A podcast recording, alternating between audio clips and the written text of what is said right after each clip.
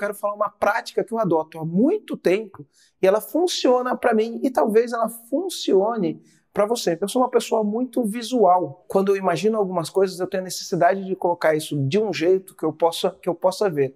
Então, qualquer empresa minha que você vá, você vai ver que sempre tem quadros na parede. Eu vou explicar aqui uma, uma das práticas que eu faço. Então, é um quadro branco. O que acontece? A gente passou basicamente aí ontem e hoje fazendo o planejamento de algumas ações que a gente vai fazer na empresa e depois de a gente ter feito todo o planejamento, decidir tudo que a gente ia fazer ou não ia fazer, o que, que eu faço? Eu venho para o quadro e aí a gente coloca aqui o planejamento. E isso a gente pode fazer de diversas maneiras, tá? Eu não vou entrar aqui em detalhes do que, que tem nesse quadro, mas, por exemplo, eu dividi o quadro em meses, né? E aí eu vou inserindo ali, riscando as datas mesmo na caneta mesmo, sem, sem escala, sem nada, sem frescura, uma coisa simples para ser visual e para funcionar. E aí o que, que a gente faz com isso? Procura utilizar sempre canetas de cores diferentes. Por que canetas de cores diferentes? Então vamos lá, o nosso cérebro ele tem o lado esquerdo e o lado direito. O lado esquerdo é onde é processado os dados, as coisas lógicas e as razões. O lado direito, onde é o lado criativo do cérebro,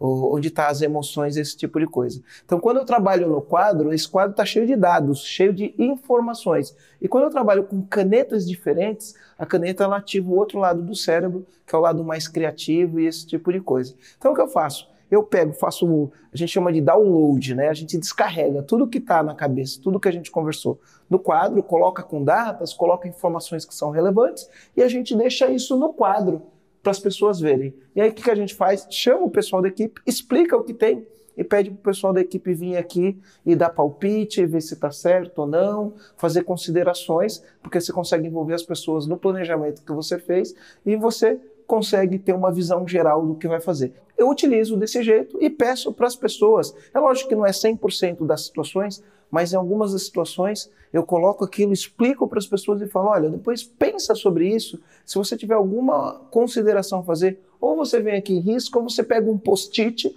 coloca o post-it em cima e coloca a sua observação. Isso facilita muito para mim enxergar e ver o que está acontecendo, para as pessoas da equipe entenderem o que está acontecendo, inclusive opinarem e palpitarem em cima disso. É muito simples, um quadro branco é barato, não custa tão caro você colocar um quadro branco no, no, no teu escritório. Você consegue utilizar isso de uma maneira muito legal e, melhor ainda, você envolve as pessoas para explicar isso, você consegue explicar de uma maneira mais fácil da pessoa aprender, tá? E fica fácil para você tomar as ações. Depois que a gente faz isso, que a gente faz, bate uma foto, porque se eu quiser usar o quadro para escrever outra coisa, eu guardo isso numa foto, distribuo para todo mundo da equipe, a gente manda por e-mail, manda por WhatsApp, esse tipo de coisa. E aí eu peço para uma pessoa que é mais vamos dizer assim, metódica para colocar isso dentro de um planejamento, dentro de ferramentas de planejamento que a gente tem na empresa. Então a gente usa o Trello, usa a agenda do Google e ela faz isso numa, de uma maneira, usa 5W 2Hs e a gente faz isso de uma maneira que a gente consegue acompanhar depois.